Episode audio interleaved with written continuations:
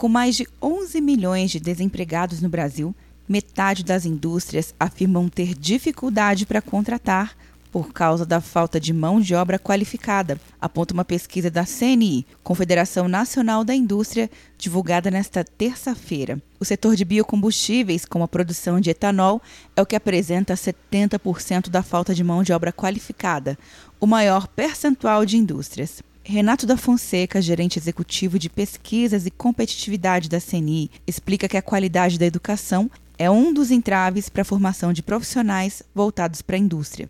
Vai tentar treinar essa pessoa, ela não tem a capacidade de aprendizado necessária para fazer esse curso. Né? Ela leva mais tempo porque ela não aprendeu matemática direito, ela não aprendeu português direito. Menos de 20% dos formandos do ensino médio chegam à universidade e você tem 80% daqueles que formaram, né, fora aqueles que desistiram no caminho, é, que não aprenderam nenhuma profissão e vão tentar o mercado de trabalho sem nenhum conhecimento específico.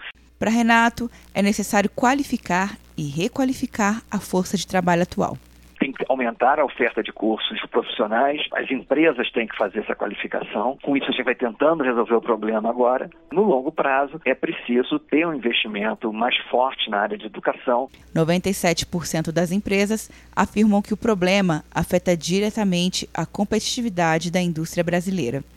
Quer um ano sem mensalidade para passar direto em pedágios e estacionamentos? Peça a Veloy agora e dê tchau para as filas. Você ativa a tag, adiciona veículos, controla tudo pelo aplicativo e não paga mensalidade por um ano. É por tempo limitado. Não perca. Veloy. Piscou, passou. De Brasília, Luciana Castro.